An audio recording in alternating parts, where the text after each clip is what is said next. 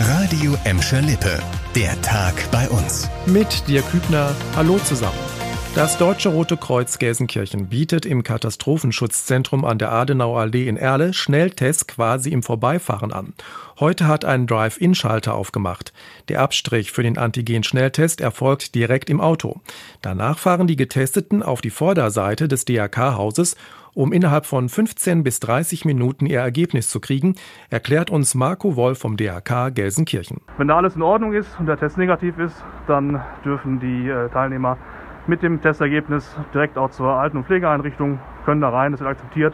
Die Kosten werden in der Regel auch von dem entsprechenden Heim übernommen, sodass dann eben die Tests, die wir schon seit der Vorweihnachtszeit durchführen, nicht mehr vor Ort in den Heimen gemacht werden, sondern zentral an einem Ort hier in Gelsenkirchen. Aber auch Privatpersonen können sich testen lassen.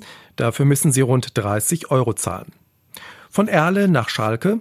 Die Lessing Realschule im wohl bekanntesten Gelsenkirchener Stadtteil platzt aus allen Nähten. Deshalb sind heute die Arbeiten für einen Erweiterungsbau gestartet.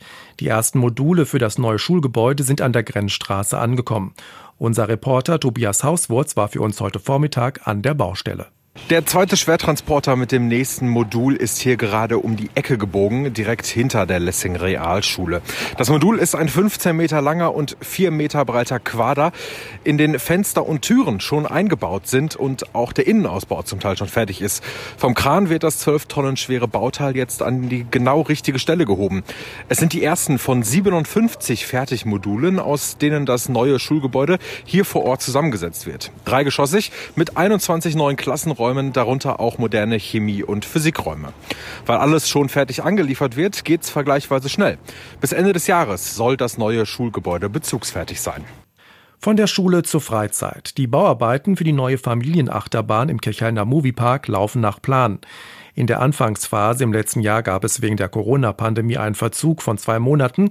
Der sei jetzt aber aufgeholt, hat uns ein Sprecher gesagt. Die Indoor-Achterbahn zeigt auf rund 5000 Quadratmetern zwölf verschiedene Hollywood-Filmszenen. Sie fährt vorwärts und rückwärts. Die Bauarbeiten für die neue Attraktion sollen spätestens Anfang Juni beendet sein. Wann der Moviepark in die neue Saison starten kann, ist wegen der Pandemie aktuell noch unklar. Endlich gibt es mal gute Nachrichten von Schalke 04. Der klamme Verein kann sich wohl über frisches Geld in Millionenhöhe freuen. Die Sponsoren Stölting und Böcklunde haben jetzt ihre Verträge verlängert. Das hat Schalke heute bestätigt. Das Gelsenkirchener Serviceunternehmen Stölting bleibt bis Mitte 2029 Schalke-Sponsor. Der Wursthersteller Böcklunder verlängert um drei Jahre. Laut Schalke wurden mit beiden Unternehmen sofortige Sonderzahlungen vereinbart.